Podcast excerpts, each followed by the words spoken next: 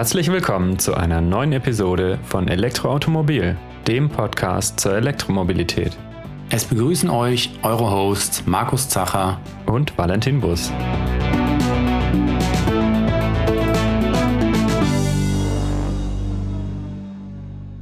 Ja, wir haben heute wieder eine neue Ausgabe unseres Podcasts, passend zur aktuellen Ausgabe von Elektroautomobil vorbereitet. Und zwar handelt es sich hier äh, zur Ausgabe 03 2021. Und wir haben heute folgende Themen für euch. Wir beginnen heute mit einer Auswahl von News, die wir euch nicht vorenthalten möchten. Dann besprechen wir die Neuerung der Ladesäulenverordnung in Deutschland. Und zu guter Letzt haben wir noch eine Überraschung für alle HörerInnen vorbereitet. Also es lohnt sich dran zu bleiben und bis zum Ende zu hören. Präsentiert wird euch diese Episode von Mennekes. Immer die passende Ladelösung für euer Elektroauto. Das ist ja die passende Podcast-Folge zur Ausgabe 3 2021 des Elektroautomobilmagazins. Markus, was gibt es da für neue Themen im neuen Heft? Ja, als Cover Story haben wir dieses Mal endlich den ID3 drinne und zwar, weil wir den ähm, endlich testen konnten. Also den VW ID3 war ja ursprünglich schon etwas früher mal ein Test geplant, aber es gab dann eben Verzögerung durch äh, das Software-Update, was für das Modell ja angekündigt war. Und wir hatten jetzt einen Testwagen im, ähm, bei uns in der Redaktion, der dann eben auch über die Updates verfügt. Und so konnten wir jetzt eben ein aktuelles Modell testen oder mit allen aktuellen Software-Versionen. Ähm, Dann haben wir auch schon die Möglichkeit gehabt, den neuen Mercedes EQS zu fahren, also die neue ja, Oberklasse-Limousine, voll elektrisch von Mercedes und konnten auch schon den Hyundai Ioniq 5 fahren, über den wir hier auch schon häufiger geredet haben. Mhm. Ähm, ja, das neue Modell von Hyundai auf der eigenen E-Auto-Plattform mit 800 Volt. Und an der Service- und Infrastrukturecke haben wir einmal verschiedene Lösungen vorgestellt, ähm, wie man mehrere Stellplätze mit Ladepunkten ausrüsten kann, also speziell für Parkhäuser, Tiefgaragen und so weiter. Mhm. Und wir haben im ERM-Ladetipp verschiedene nützliche Apps vorgestellt, mit denen die Ladesäulensuche ja besonders einfach ist oder die einfach auch helfen, wenn man längere Strecken mit dem E-Auto zurück äh, zurücklegen möchte, um eben unterwegs die passende Ladesäule zu finden. Mhm. Also wieder ein bunter Blumenstrauß an Themen. Genau, und das ist natürlich auch nur ein kleiner Teil von den ganzen äh, weiteren Themen, die wir hier vorbereitet haben. Also ja, greift einfach oder schaut ins Magazin und wenn ihr es noch nicht abonniert habt, dann findet ihr es am nächsten Kiosk oder am nächsten Zeitschriftenhandel. Gut, dann legen wir los mit den News, die es vielleicht nicht mehr ins Heft geschafft haben, aber jetzt äh, sozusagen brandheiß sind. Ja, die erste News, die hat es auf jeden Fall ins Heft geschafft. Die steht nämlich auch groß auf dem Cover vorne drauf. Und zwar werden wir fünf Jahre alt. Also Elektroautomobil feiert fünfjähriges Jubiläum und ist eben vor genau fünf Jahren zum ersten Mal erschienen. Die erste Ausgabe das war im Mai 2016. Die trägt übrigens die Nummer 02 2016. Ja, warum ist das so? Äh, damals war geplant, dass das Magazin vierteljährlich erscheint, also quartalsweise. Und dann wäre sozusagen die 02 für das zweite Quartal gewesen. Aber davon haben wir uns dann relativ schnell verabschiedet, weil einfach so viele Themen zur Elektromobilität zusammenkamen, dass wir uns damals dann schon entschieden hatten, ab 2017 alle zwei Monate zu publizieren und nicht nur quartalsweise, also von drei auf zwei Monate reduziert wurde. Mhm. Seitdem sind jetzt in Summe schon 30 Magazine rausgekommen, jetzt mit der 03 2021. Und das hat sich natürlich auch entsprechend viel insgesamt in den letzten fünf Jahren getan. Da haben wir im Heft ein paar Beispiele äh, aufbereitet. Aber vielleicht eine Zahl, die ich ähm, ganz eindrücklich finde. Seit der ersten Ausgabe gibt es ja diese Modellübersicht, die wir am Ende des Hefts immer haben, wo alle elektrischen Neuwagen drin sind. Früher waren es noch die Plug-in-Hybride zusätzlich. Aber nur wenn man jetzt da mal die, die BEFs zusammenzieht, also alle batterieelektrischen Pkw und leichte Nutzfahrzeuge, kamen wir auf gerade mal 38 Varianten. Und heute, fünf Jahre später, haben wir 212 verschiedene E-Pkw und leichte Nutzfahrzeuge im Magazin drin. Und da sind jetzt noch nicht die Leichtfahrzeuge eingerechnet und auch nicht die paar Brennstoffzellenautos, die es ja zusätzlich noch gibt. Also das Angebot jetzt nach dieser Quelle sozusagen hat sich eigentlich versechsfacht in, innerhalb von fünf Jahren. Und das erleben wir jetzt auch gerade, mhm. dass einfach eine enorme Modellvielfalt ähm, ja, auf uns trifft und es immer mehr neue Modelle gibt, die auch in verschiedensten Antriebskonfigurationen angeboten werden. Man also wirklich eine Auswahl hat und in diversen äh, Segmenten eben auch endlich aus verschiedenen Modellen wählen kann. Also man kann nicht nur verschiedene Batterie- und Motorgrößentypen äh, wählen, sondern wirklich auch von verschiedenen Herstellern. Und ja, das macht sicherlich den Umstieg zum E-Auto auch leichter, wenn man eben in den verschiedenen Segmenten jeder eher die Wahrscheinlichkeit hat, was zu finden.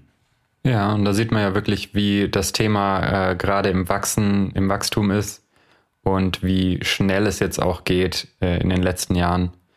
Ist da wirklich viel passiert und in den nächsten Jahren wird sicher auch weiter viel passieren. Das heißt, wenn man den Trend fortschreibt, ähm, wird man schon Mitte des Jahrzehnts aus über 1000 unterschiedlichen Modellen wählen können.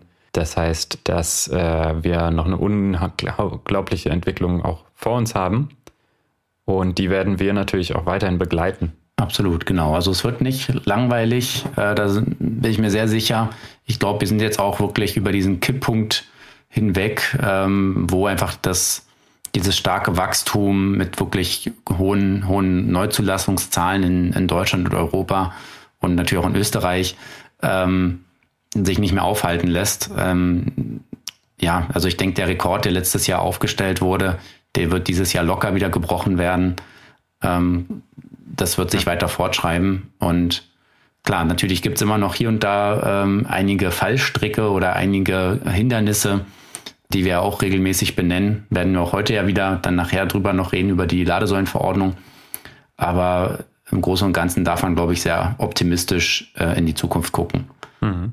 Okay, dann äh, machen wir weiter mit weiteren News, die wir hier vorbereitet haben. Und zwar fangen wir mal mit zwei, ja, ich sag mal noch im Elektroautobereich eher Außenseitern an. Und zwar ist das Subaru und Toyota. Die entwickeln nämlich derzeit zusammen eine eigene E-Auto-Plattform. Das wurde jetzt auch schon seit längerem kommuniziert, aber bislang gibt es da noch keine konkreten Ergebnisse.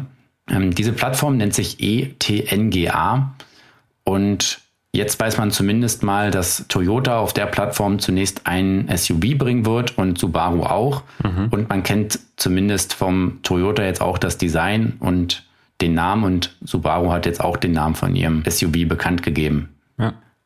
Jetzt ähm, kooperieren Toyota und Subaru ja schon länger auf, ich sag mal, hier und da äh, kleinerer Flamme, zum Beispiel bei dem Sportwagen Toyota GT86 bzw. Subaru BRZ. Man hat den Eindruck, vielleicht eher bei Nischenmodellen, bei denen sie jetzt nicht so hohe Absatzzahlen erwarten, dass es für, dass es sich lohnt, sozusagen eine eigene Entwicklung zu machen. Wie würdest du das einschätzen jetzt bei diesem Modell?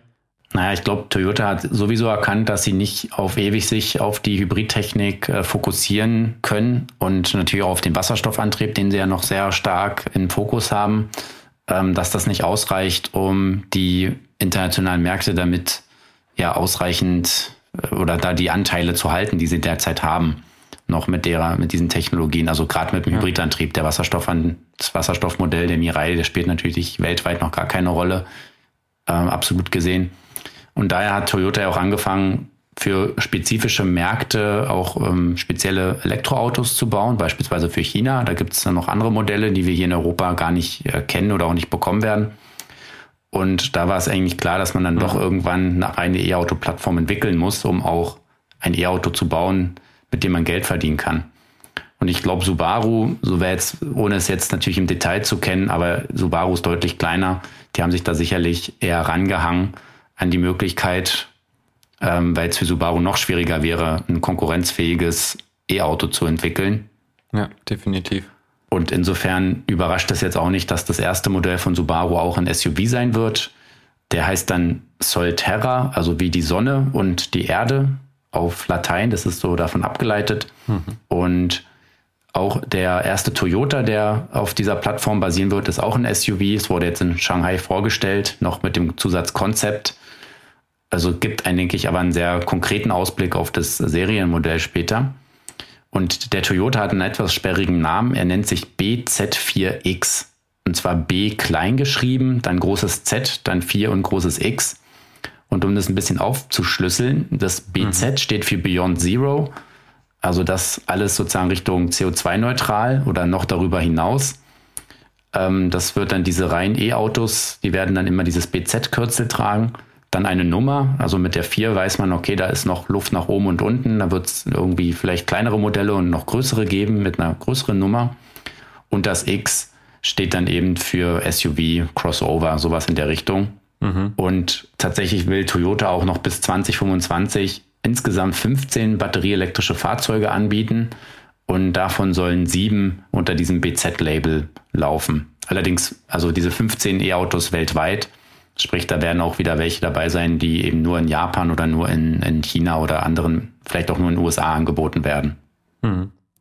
Jetzt sind zu den Fahrzeugen bisher noch keine technischen Daten bekannt. Wenn man BZ4X äh, oder Subaru hört, denkt man vielleicht an Allradantrieb. Genau, also es ist natürlich denkbar, dass die Plattform auch Allradantriebe äh, aufnehmen kann. Also davon darf man, glaube ich, ausgehen. Und wahrscheinlich wird es dann so eine Mischung geben mit nur einer angetriebenen Achse oder halt auch mit äh, Allradantrieb. Ja, ansonsten gibt es wirklich noch gar keine technischen Daten. Was man nur noch weiß, ist eben, dass ab Mitte 2022, also in einem guten Jahr, die Fahrzeuge auf den Markt kommen sollen. Mhm. Es gibt immerhin, ja, es gibt schon so ein paar äh, Daten zur Plattform, so ein paar schematische Darstellungen, wo man auch sieht, dass es verschiedene Batterieoptionen geben wird. Und da kennt man eben auch, dass ähm, Motoren eben vorne und hinten möglich sind. Aber wie, gesagt, was da jetzt der Standardantrieb ist, ob nun vorne oder hinten, ist nicht ganz klar. Wobei, wenn man sich, es gibt so ein Schnittmodell, was wir hier dann auch in die Shownotes tun werden, da sieht man, dass sich ein Großteil der Technik unter der vorderen Haube, also unter der Fronthaube befindet Wahrscheinlich hat dann daher das Serienmodell einen Frontantrieb.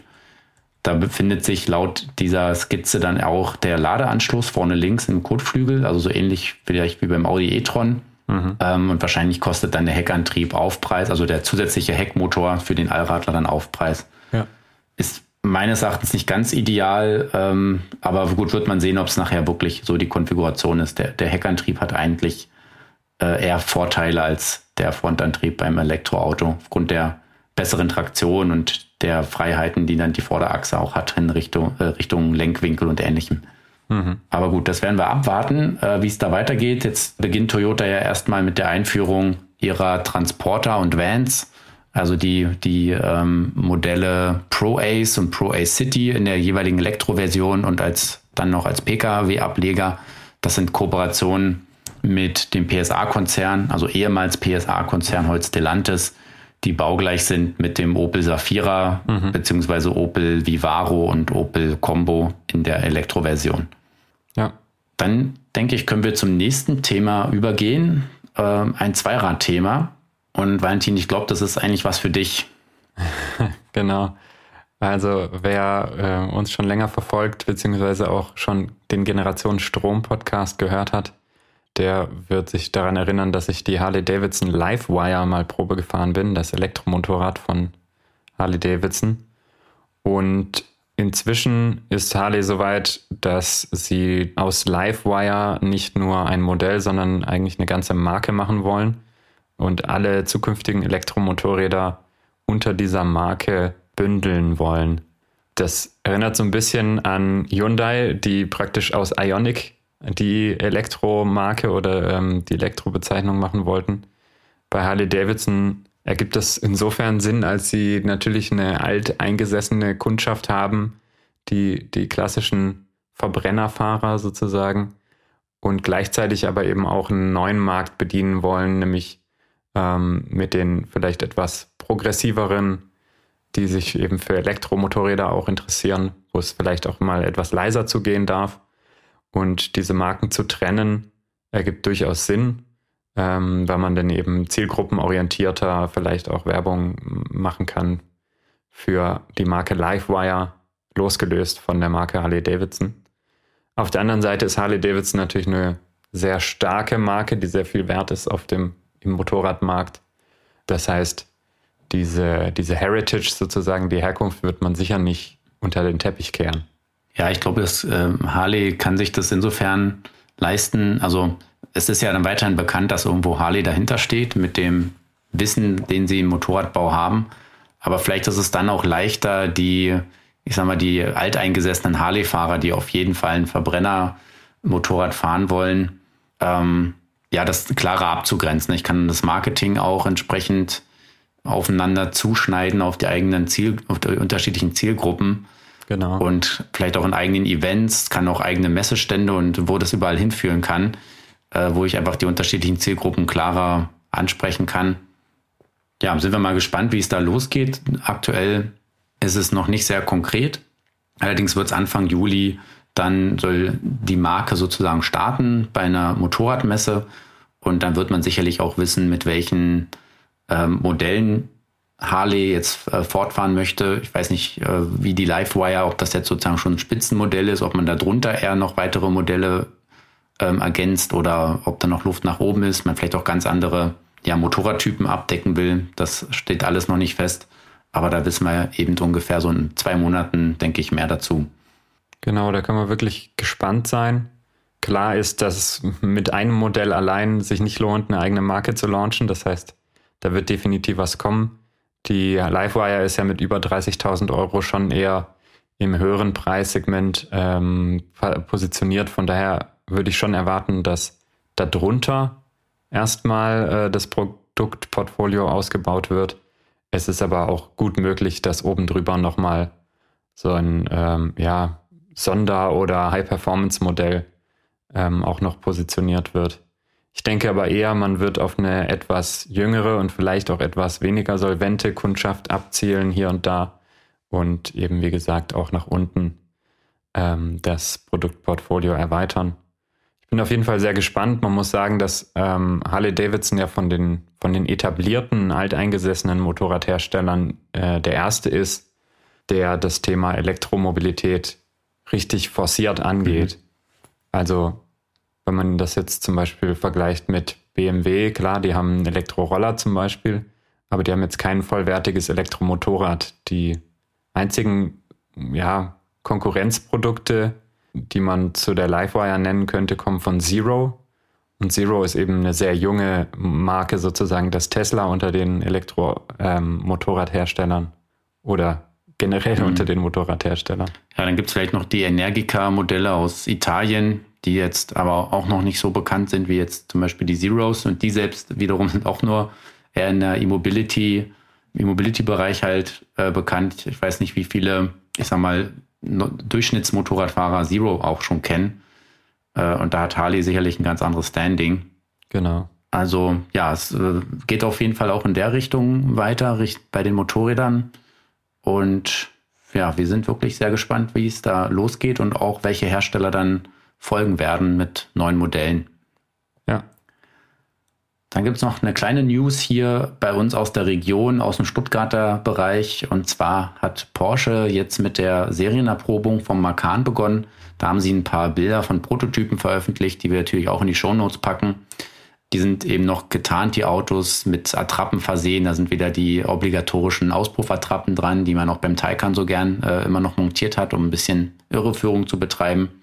Mhm. Viel haben sie dazu noch nicht gesagt. Äh, was man auf den Bildern zumindest erkennen kann, ist, dass der Taycan, äh, dass der, der nicht der Taycan, sondern der Macan ähm, relativ flache Scheinwerfer bekommen wird, die ähnlich aussehen wie beim Taycan. Das kann man schon gut erkennen.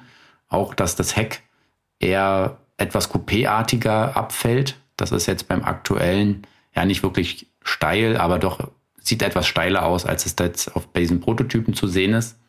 Und was man natürlich auch schon weiß seit längerem ist, dass äh, der Macan auf der PPE-Plattform basieren wird, also der Premium Platform Electric, die Porsche zusammen mit Audi entwickelt und daher natürlich auch eine 800 Volt Architektur bekommt und entsprechend schnelle Ladezeiten, wie man sie eben heute vom äh, äh, Taycan kennt.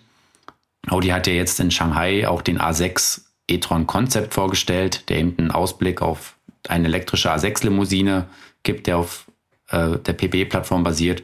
Da wurde aber auch schon die Rede von entsprechenden Ladeleistungen 270 kW.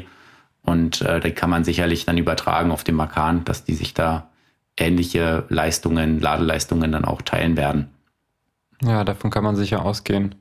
Die Form, du sagst so ein bisschen flacher, ähm, hinten auch wahrscheinlich das, das Heck so ein bisschen coupéartig abfallend, wird sicher auch ein Tribut an die Aerodynamik sein, weil man vielleicht gemerkt hat, dass man mit so einer, ich sag mal, mit einer Schrankwand ähm, bei einem BEF weniger, ja, durch einen größeren Tank sozusagen kompensieren kann, dass der halt eben einfach ein bisschen mehr verbraucht. Klar, auf jeden Fall. Also ich glaube, das, also das wird auch bei dieser Pressemeldung schon deutlich, dass man jetzt einen sehr hohen Wert auf Aerodynamik legt, ähm, um eben gute Reichweiten zu erfüllen, ähm, die Effizienz besser, besser hinzubekommen. Also da hat sicherlich Porsche auch dann viel gelernt aus dem Taycan und das wird man da mit einbringen. Auch Audi hat ja entsprechend Erfahrungen jetzt mit den Modellen e-tron und auch aus dem den MEB-Fahrzeuge, die kleineren.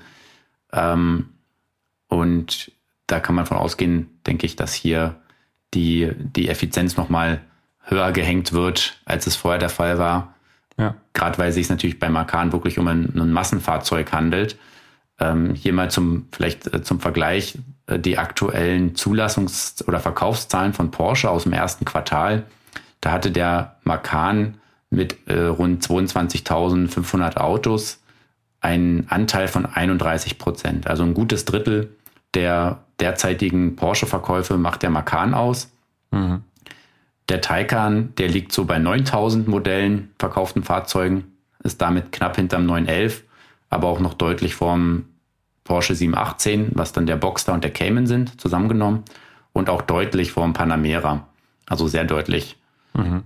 Von daher hat sich der Taycan quasi schon so im, im mittleren Bereich, aber die, den größten Anteil machen eben die beiden SUVs, der Macan und der Cayenne. Die haben ja zusammen fast 60 Prozent Anteil der Verkäufe. Mhm. Und klar, wenn jetzt natürlich der Macan elektrisch dann angeboten wird, also die Markteinführung soll 2023 erfolgen, dann wird der Macan nicht von jetzt auf gleich zu 100 Prozent elektrisch sein. Also sprich diese 31 Prozent, die der jetzt derzeit Anteil hat, wird dann nicht gleich dem Konto äh, reiner BEF-Anteil zugeschrieben werden können. Denn Porsche will den aktuellen Verbrenner Macan noch einmal äh, überarbeiten, eine größere, ja, sie sprechen von einem neuen Makan, aber es wird im Prinzip ein größeres Facelift vielleicht nochmal geben. Mhm. Und dann wird er parallel mit dem elektrischen Makan dann gebaut, also quasi der neue elektrische Makan mit der neuen PP-Plattform und dann der in Anführungsstrichen dann alte Makan mit Verbrenner werden dann parallel gebaut und zwar so lange, wie eben Nachfrage nach den Verbrennermodellen ähm, vorhanden ist. Und wenn die dann irgendwann so abebbt, dass sich das Modell nicht mehr profitabel produzieren lässt, dann wird man den entsprechend auch komplett einstellen, den Verbrenner. Aber Porsche sagt eben klar, wir haben hier Märkte wie Europa, auch USA und China, die werden wahrscheinlich sehr schnell einen hohen ähm, Elektroanteil haben. Aber andere Märkte wie jetzt beispielsweise Nahe Osten oder auch Südamerika, da ist das noch nicht so abzusehen. Und ja. da wollen sie dann weiterhin eben Verbrenner anbieten. Das ist aber schon interessant, diese Entscheidung jetzt zu sehen, dass man sagt, man baut keine neue Plattform, die beides kann, sondern man macht eine dedizierte batterieelektrische Plattform oder man nutzt diese für den elektrischen Makan und der Verbrenner Makan kriegt sozusagen in Anführungsstrichen nur äh, nochmal ein größeres mhm. Update. Da lässt sich ja auch eine Tendenz erkennen, dass das eine eher ein Auslaufmodell ist und das andere eben das Modell, was in die Zukunft führt, sozusagen. Genau, ja.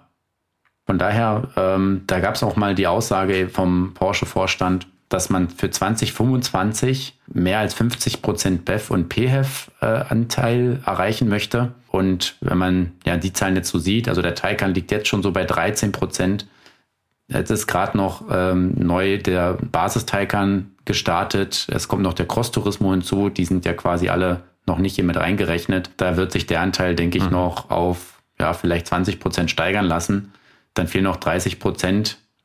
Cayenne und Panamera werden ja auch schon als PHEV auch verkauft. Und wenn dann noch der Macan mit vielleicht, wenn der zur Hälfte Elektroanteil hat, dann ist die 50 Prozent schon locker geknackt. Und ich behaupte mal, das wird noch deutlich vor 2025 der Fall sein. Also sobald der Macan dann auch wirklich angelaufen ist, produziert und verkauft wird, auch in mehreren Varianten, das wird vielleicht 2024 dann der Fall sein, dann wird sich diese 50 Prozent wahrscheinlich relativ schnell in den reinen BEF-Anteil verwandeln und nicht nur BEF und PF zusammen. Ja, ja davon würde ich auch ausgehen, genau. So mal die Prognose, müssen wir uns nur merken, dass wir uns äh, die nochmal im Jahr 2025 nochmal anhören und gucken, ob wir damit recht behalten haben. Genau. Da dürft ihr uns gerne zur Rechenschaft ziehen. Sehr gerne, ja. Genau, gerne dran erinnern. Ja, und dann gibt es noch eine Nachricht eines chinesischen Automobilherstellers, und zwar von NIO, die jetzt auch in Europa starten, ihre Produkte anzubieten. Beziehungsweise sie starten genau genommen erstmal in Norwegen, dem ähm, europäischen Markt mit dem größten Anteil an Elektrofahrzeugen. Ein Stück weit also nachvollziehbar, dass man da erstmal loslegt. Und sie wollen dann nicht nur ihr SUV ES8 anbieten, sondern, und das finde ich sehr spannend, sie wollen auch ein eigenes Ladenetzwerk ähm, da aufbauen und nicht nur mit Schnellladern und Destination Chargern, sondern auch mit den bereits in China äh, erprobten und ja sozusagen auch als Alleinstellungsmerkmal für NIO dann fungierenden Batteriewechselstationen. Ja, wir haben ja da schon regelmäßig auch über NIO und die Aktivitäten berichtet. Vielleicht hier an der Stelle kurz mal die, die Ausgaben, wo ihr nochmal nachlesen könnt, wenn euch das Thema NIO genau interessiert. Hatten des, den ES8, also dieses äh, SUV-Modell, das ist sozusagen das, das Spitzenmodell, das größte Fahrzeug von NIO, mal im Fahrbericht. Das war in der EAM 02 2020. Wir haben jetzt erst dieses Jahr, Anfang des Jahres, über den ähm, ET7 auch gesprochen. Also die ET7, das ist die, die Limousine von NIO, die ebenfalls auch in Europa dann angeboten werden soll. Allerdings wahrscheinlich erst dann oder wird dann erst nächstes Jahr äh, bestellbar sein. Ähm, und wir hatten auch schon über den kleineren SUV, den ES6, ähm, den konnten wir auch schon fahren. Und äh, beide Fahrzeuge haben wir in der ersten Ausgabe 2021 vorgestellt. Und jetzt erst kürzlich in der ähm, letzten Ausgabe, in der 02 2021, hatten wir auch das Thema Batteriewechselstationen mal genauer beleuchtet. Also wenn ihr euch da noch mal ein bisschen äh, weiter informieren wollt über die Marke und wie die Modelle aussehen und so weiter. Wir tun natürlich auch wieder hier ein paar Infos zusätzlich in die Shownotes rein. Ja, was eben wirklich spannend ist, dass sie jetzt hier so einen Tesla-Ansatz fahren mit so einem eigenen Ökosystem, wie es ja Tesla auch von Anfang an macht, mit eigenen Ladestationen, Destination Chargern und so weiter. Aber es vielleicht auch notwendig, um sich irgendwo vom Wettbewerb deutlich abzusetzen, mhm. dass sie hier so ein ähm, Alleinstellungsmerkmal mit den Batteriewechselstationen haben. Gerade auf der Langstrecke, da soll ja der Wechsel ja nur so ungefähr fünf Minuten dauern, ähm, vollautomatisch ablaufen können. Und man kann quasi theoretisch neben dem, also aussteigen aus dem Auto, das Auto fährt dann selbstständig in die Wechselstation rein, bekommt den neuen Akku, den aufgeladenen und dann fährt es selbstständig wieder raus und dann steigt man halt ein und fährt weiter und in der Zeit kann man dann eben, keine Ahnung, auf Toilette gehen oder was auch immer. Und ist vielleicht gerade für LangstreckenfahrerInnen dann doch sehr interessant, gerade mit der Limousine, den ET7, der ja angekündigt wurde und ja, die ja für die Langstrecke sicherlich besser geeignet ist als das große SUV ES8. Das hatte damals im Test so einen Verbrauch von locker 30 Kilowattstunden, gerne auch mal noch ein bisschen mehr. Weil war es natürlich auch zu der Zeit relativ kalt, aber das äh, große Auto ließ sich kaum unter, unter 30 Kilowattstunden bewegen. Und da ist natürlich selbst so ein 100 Kilowattstunden Akku, mit dem die Modelle jetzt erstmal ausgerüstet werden sollen für Europa, ähm, sind dann keine 300 Kilometer drin. Umso notwendiger ist dann natürlich die, die Batteriewechselstation, weil wenn ich alle 300 Kilometer dann äh, ja, eine Stunde laden muss oder selbst wenn es nur 40 Minuten sind, ähm, wäre das natürlich auch nervig.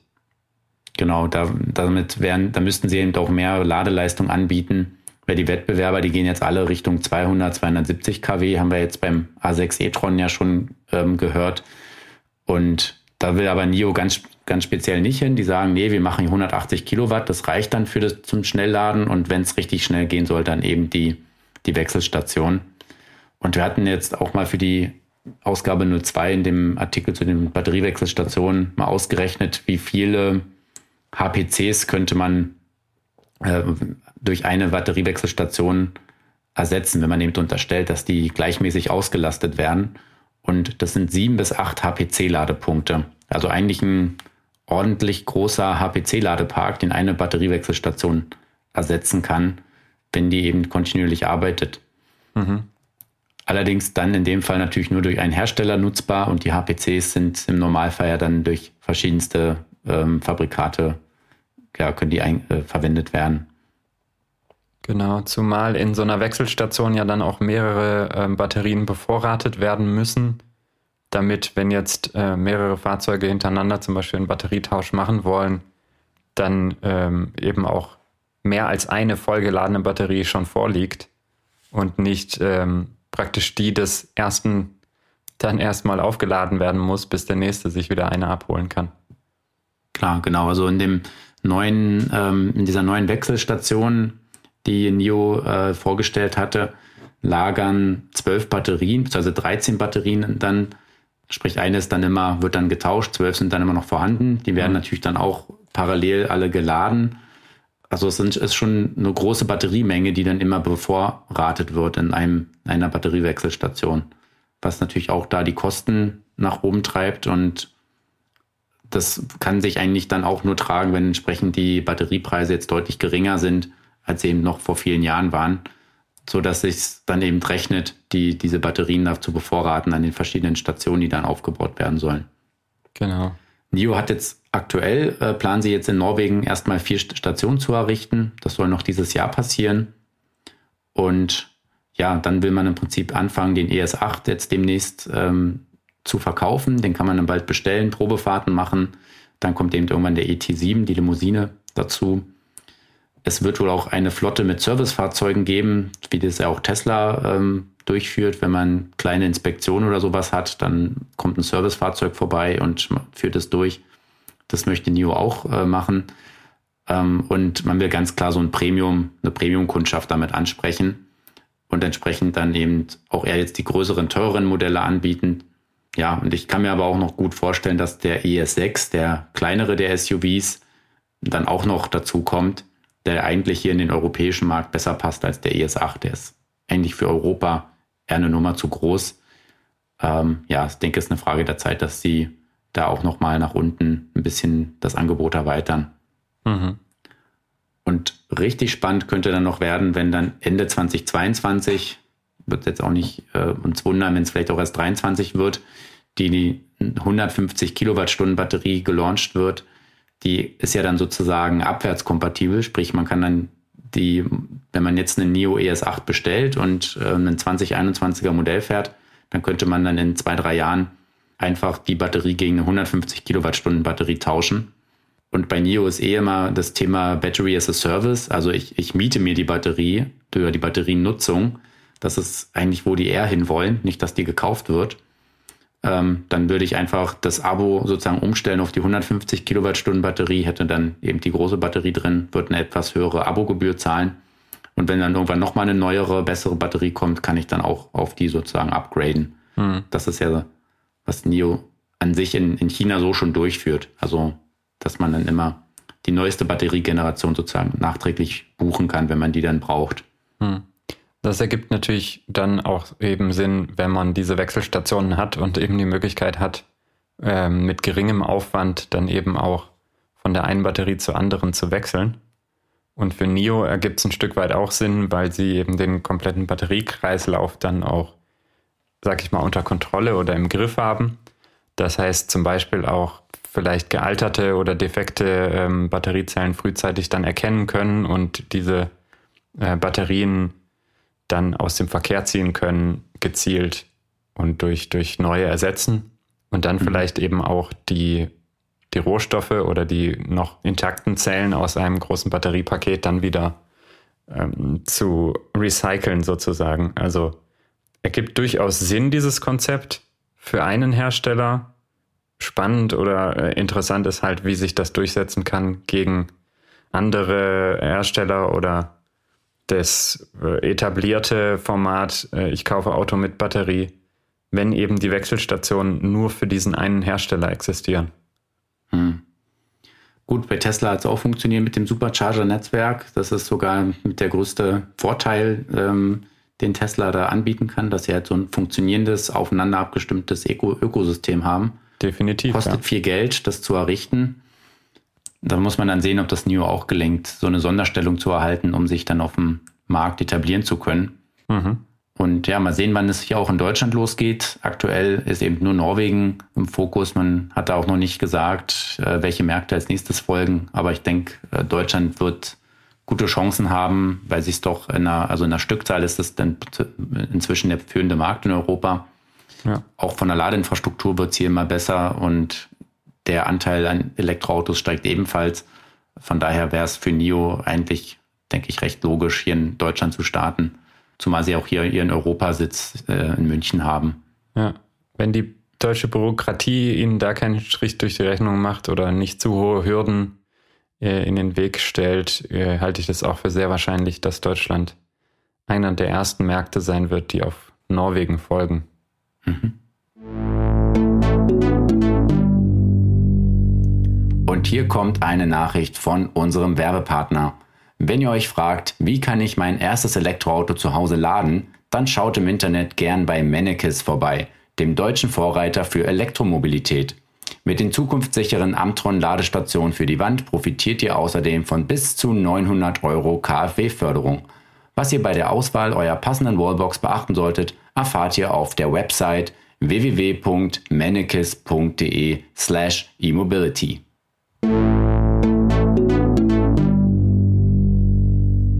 Wir kommen jetzt noch zu einem äh, neuen Thema zur Ladeinfrastruktur. Und zwar wurde jetzt kürzlich die Ladesäulenverordnung nivelliert, also überarbeitet. Und das sorgt gerade für relativ viele Diskussionen, ob das nun gut oder schlecht ist, was da rausgekommen ist. Valentin, magst du das so ein bisschen mal zusammenfassen, was die Ergebnisse sind, die daraus äh, entstanden sind? Ja klar, also wenn man sich das durchliest, was das Bundesministerium für Wirtschaft und Energie veröffentlicht hat als Statement sozusagen zur Neuerung dieser Ladesäulenverordnung, dann ergibt es auf jeden Fall erstmal viel Sinn. Ähm, man hat das Gefühl, sie haben sich das schon gut angeguckt und auch angehört, was sozusagen die Schmerzen jetzt aktuell sind mit der Ladeinfrastruktur. Und das Ziel ist letztendlich, die Nutzung für alle einfach zu machen. Ja, also man möchte nicht, dass sozusagen Elektromobilität jetzt nur bei den, bei den Early Adoptern und bei den Technologiefreaks gut ankommt, sondern dass eben auch, ich sag mal, der Pensionär, der sich jetzt zu Beginn der Rente sein erstes Elektroauto gekauft hat, auch ähm, schmerzfrei ähm, durch, den, durch den Verkehr kommt mit seinem Elektrofahrzeug.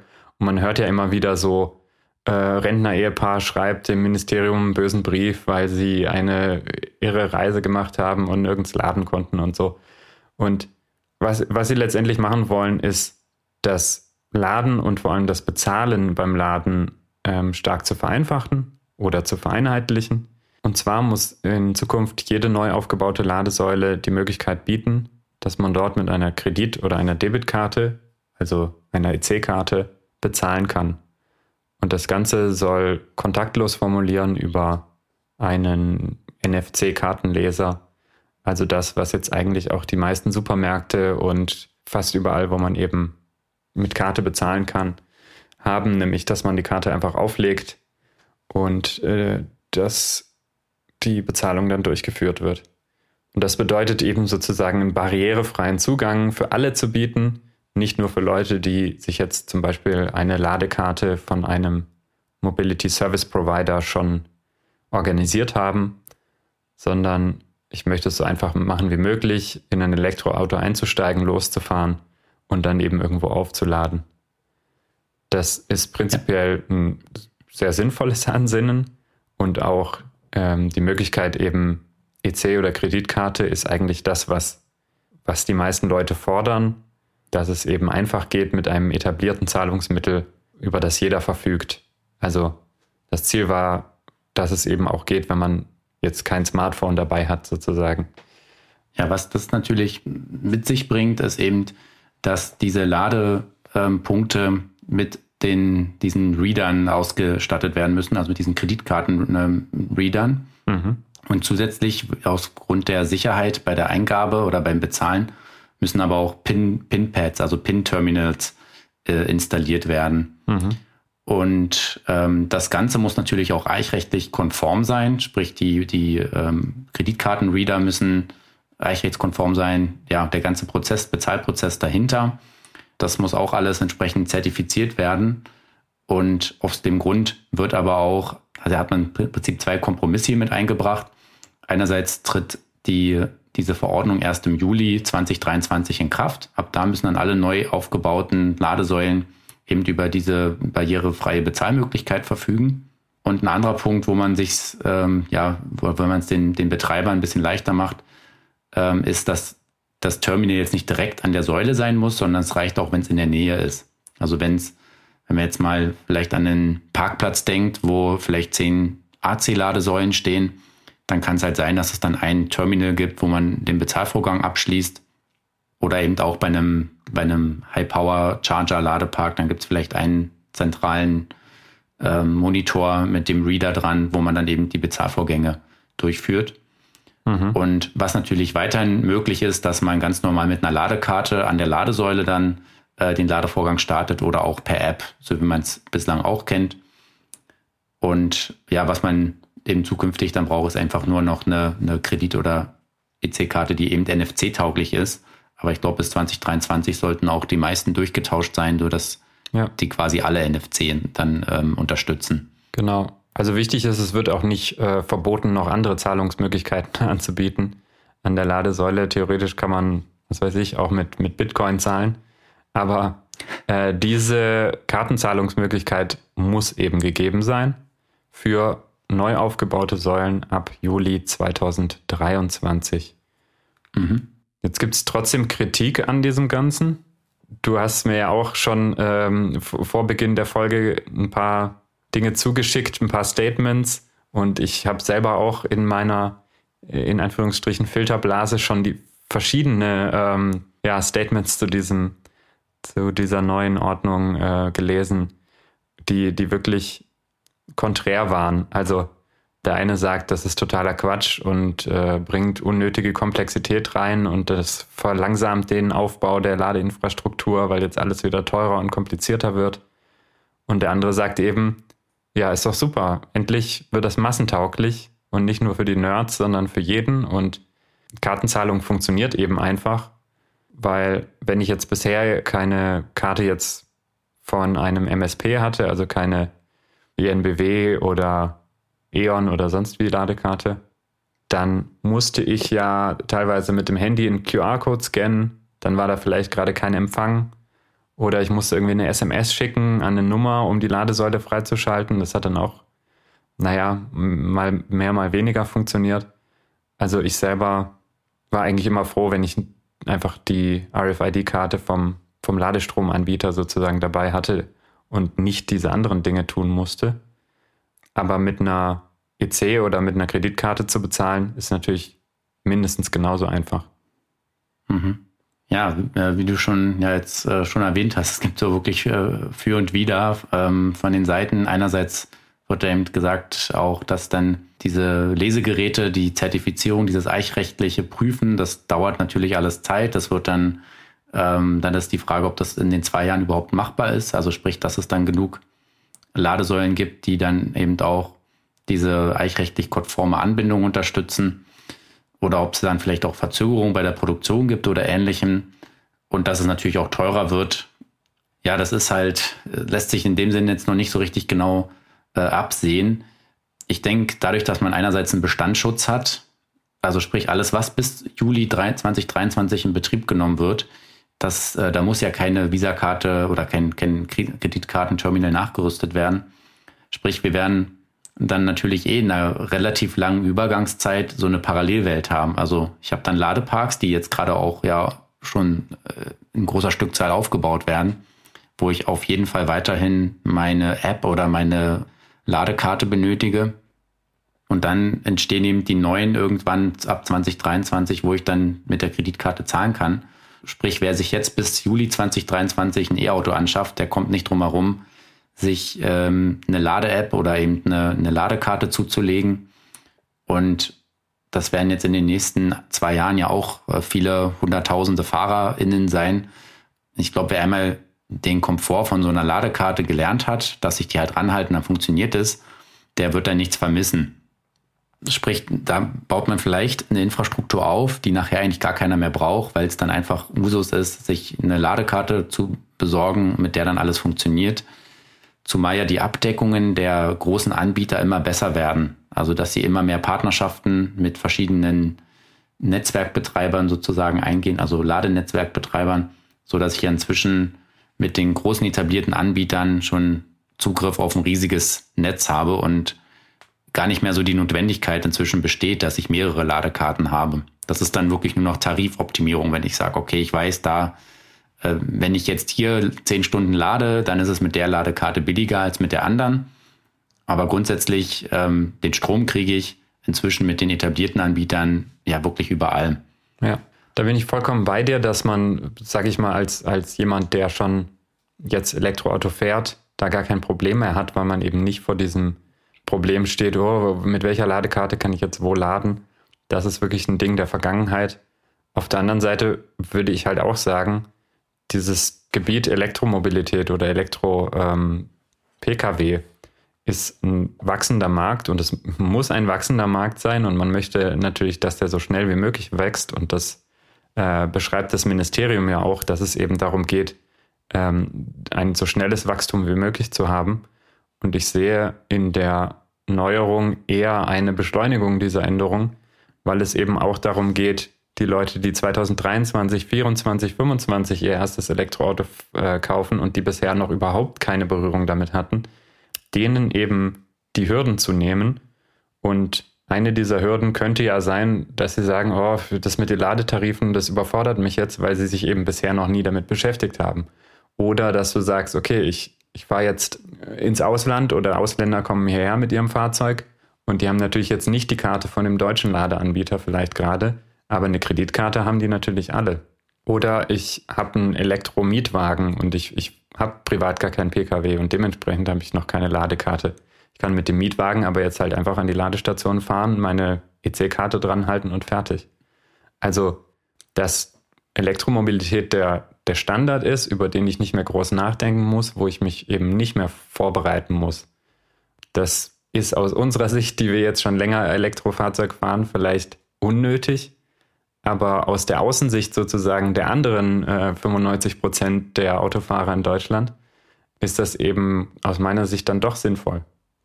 Ja, natürlich kann man, also gerade vor dem Hintergrund, du hattest ja auch jetzt erwähnt, mit ähm, im Ausland bezahlen, da wird man sich selber wiederum natürlich auch wünschen, wenn ich nach Frankreich oder Italien oder sonst wohin fahre, ähm, dann kann natürlich sein, dass da meine Ladekarte, die ich habe, funktioniert. Kann aber eben auch sein, dass das nicht der Fall ist. Da wird man sich natürlich auch äh, wünschen, gut mit der Kreditkarte zahlen und fertig. Und ähm, inzwischen ist das ja auch einfach so ein etablierter Standard. Ich kann inzwischen beim Bäcker mir ein Brötchen holen und kann das mit Kreditkarte zahlen. Hm. Das wird den Bäcker jetzt nicht freuen, weil er dann nichts mehr dran verdient.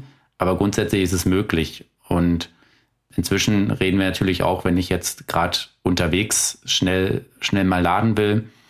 Ähm, wir haben inzwischen viele Autos mit großen Batterien, wo so ein Ladevorgang mal schnell 50, 60 Kilowattstunden umfassen kann. Bei 40 und bis 50 Cent pro Kilowattstunde komme ich ja auch auf Beträge, ähm, ja, 20, 30 Euro. Und da würde man bei anderen Einkäufen ja auch nicht die Frage stellen, oh, kann ich hier mit Kreditkarte zahlen oder nicht? Mhm. Sprich, diese zusätzlichen Kosten für die Transaktion selber, die dürften da nicht mehr so stark ins Gewicht fallen. Ähm, natürlich, was äh, vor allem dann Geld kostet, ist eben diese, diese Geräte dann zusätzlich zu verbauen. Das ist natürlich ein Kostenpunkt. Aber ich denke eben, dadurch, dass ja eben dieser Passus drin ist, es muss in der Nähe ein Terminal zur Verfügung stehen, dann legt man das um auf mehrere Ladepunkte, gerade in so einem HPC-Ladepark, wo vielleicht dann acht Ladesäulen stehen, die dann auch ähm, locker mal so 50, 60.000 Euro pro Stück kosten, dann dürfte eigentlich dieser eine Terminal dazu nicht, also nicht den ganzen Standortpreis jetzt explodieren lassen. Da glaube ich, da haben wir ganz andere Punkte, die viel Geld kosten, wie Netzanschlüsse und so.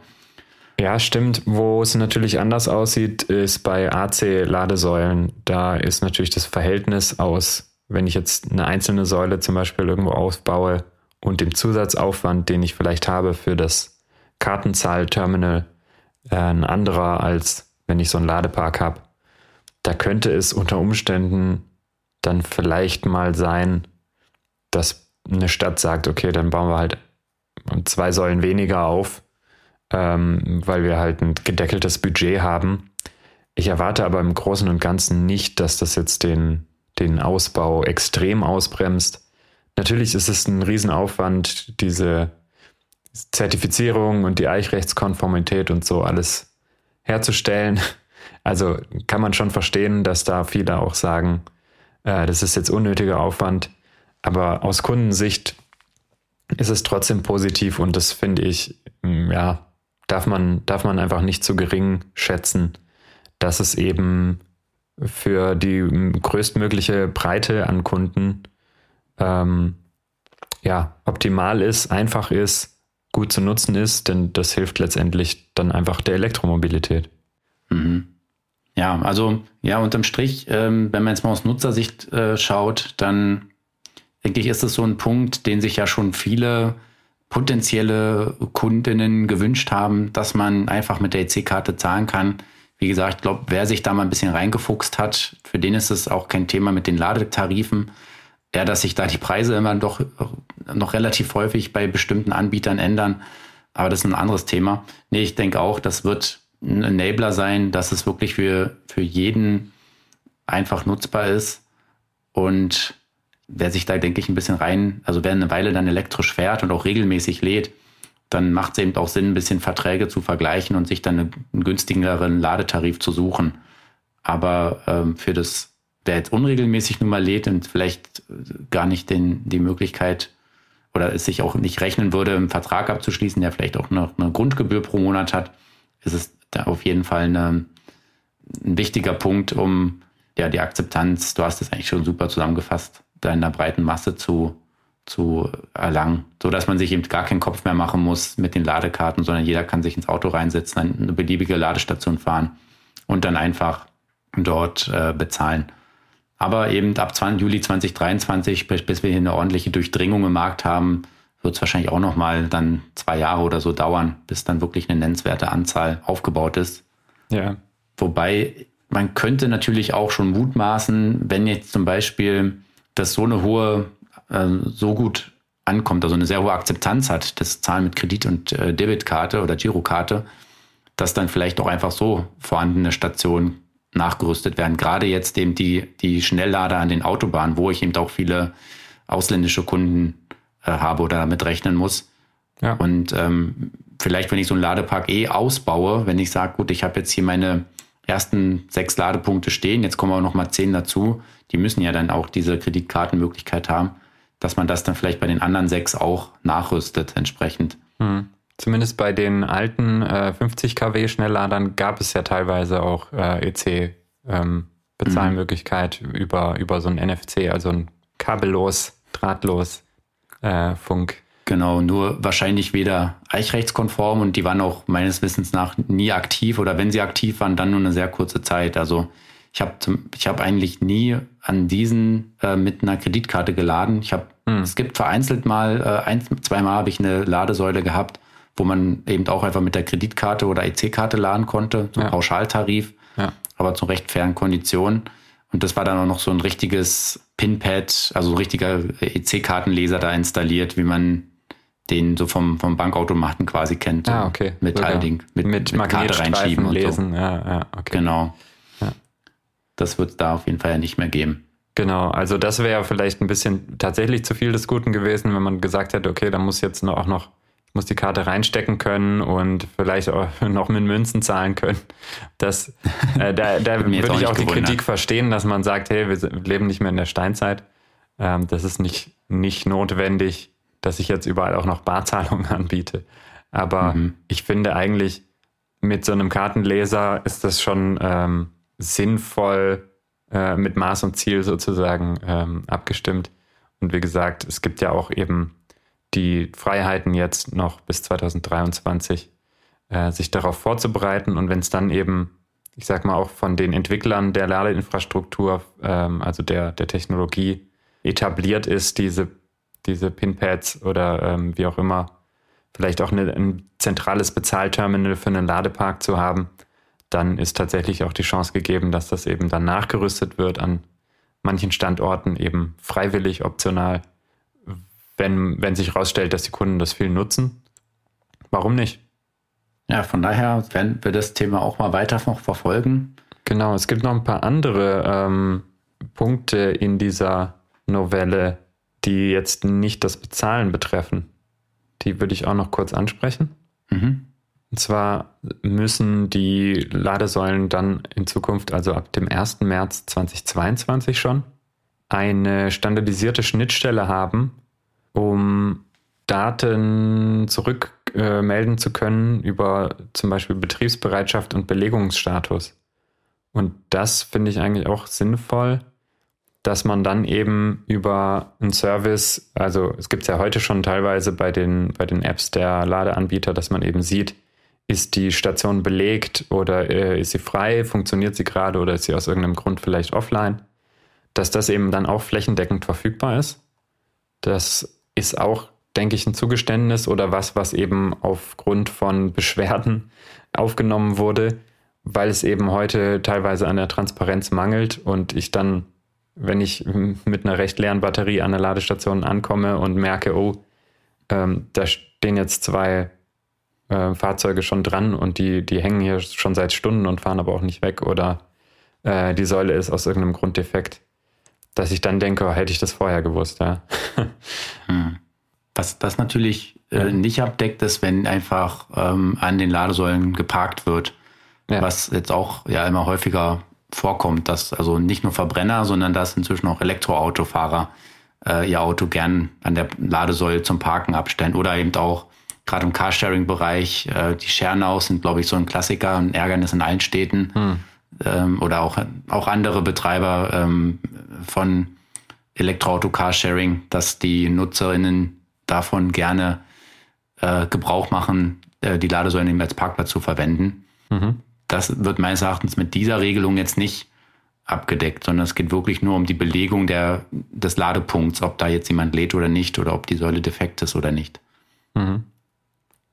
Dann war es wohl bisher so, dass bei den AC-Ladern, also bis 22 kW, die Säulen keine angeschlagenen Ladekabel haben durften, sondern praktisch eine freie Buchse mit Typ 2 äh, haben mussten und man sozusagen sein mitgebrachtes Kabel einstecken musste.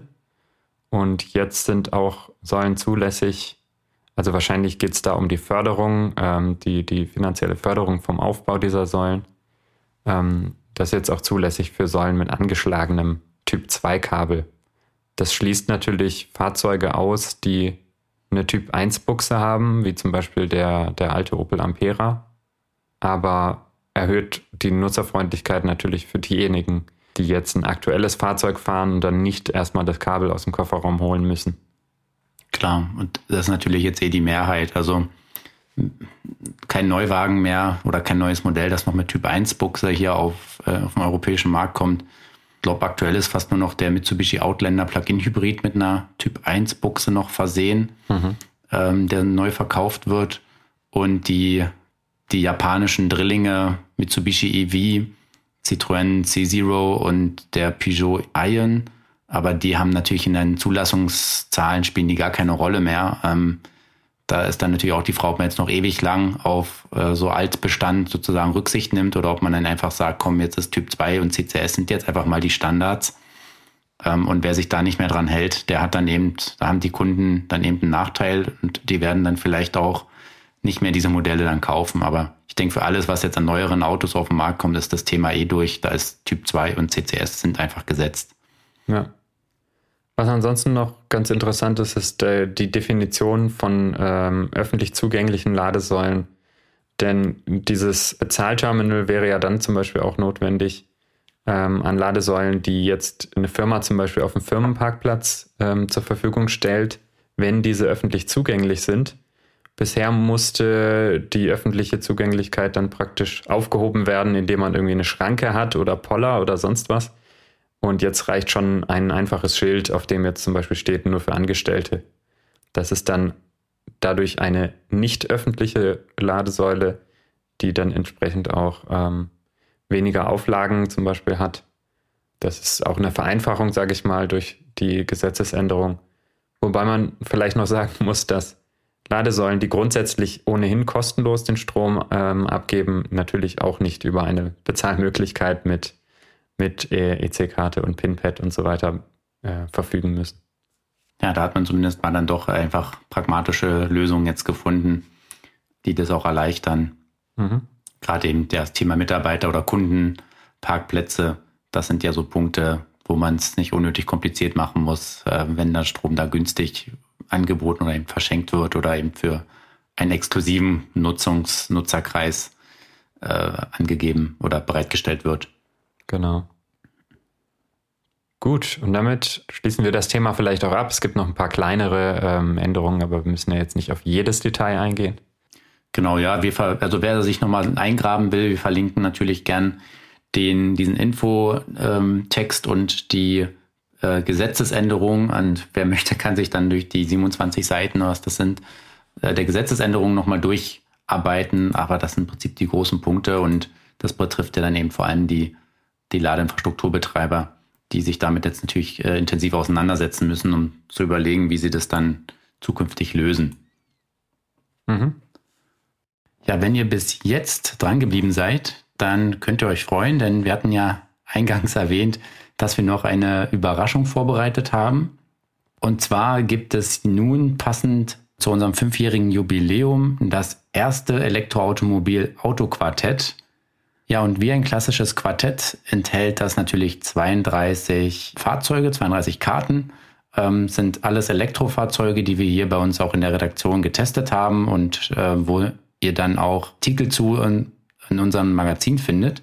Und das Quartett ist jetzt bereits bestellbar. Und zwar könnt ihr das ähm, in unserem Abo-Shop bestellen auf www.elektroautomobil.com slash abo-shop. Oder einfach auch eben auf unsere Homepage gehen, elektroautomobil.com und dann oben den Reiter Abo-Shop anklicken.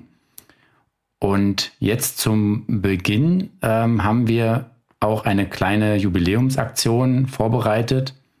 Und zwar werden wir das Quartett bis einschließlich zum 3.6.2021, sprich eine Woche ähm, nach Release dieses Podcasts, mit 50% Rabatt anbieten. Oder wenn ihr gleich noch ein Abo abschließen wollt, dann bekommt ihr das Autoquartett kostenlos dazu. Also entweder 50% Rabatt auf das Autoquartett oder eben gleich die Chance nutzen für ein neues Abo. Ähm, muss, ein, muss sich um ein Jahresabo handeln und dann bekommt ihr da das Autoquartett gratis dazu. Cool. Also schnell sein lohnt sich. Wie gesagt, die Aktion ist bis zum 3.6.2021 zeitlich begrenzt. Hm. Was es allerdings nicht geben würde, ist Vierzylinder-Sticht. Das wird es nicht geben, nein. Dafür äh, gibt es dann andere Werte, die natürlich hier E-Auto-spezifisch äh, in den Karten vorkommen. Lasst euch da überraschen. Und es ist nicht immer nur so, dass das größte, stärkste, schnellste Auto gewinnt, sondern ähm, ja, es haben auch die kleinen City-Flitzer gute Chancen, beispielsweise einen Porsche Taycan auszustechen. Da gibt es entsprechende Kategorien, wo sich das dann ähm, ja, wo der Smart den Porsche schlagen kann. So muss das ja sein bei einem guten Quartett. Genau. Ja, damit sind wir am Ende von unserer 17. Episode hier zur Ausgabe 03 2021 der Jubiläumsausgabe von Elektroautomobil. Ich hoffe, ihr hattet wieder viel Spaß beim Zuhören. Ja, und dann wünschen wir euch weiterhin allseits gute Fahrt und freuen uns, wenn ihr nächstes Mal wieder einschaltet bei Elektroautomobil, dem Podcast zur Elektromobilität. Bleibt gesund und bis dann, euer Markus und euer Valentin.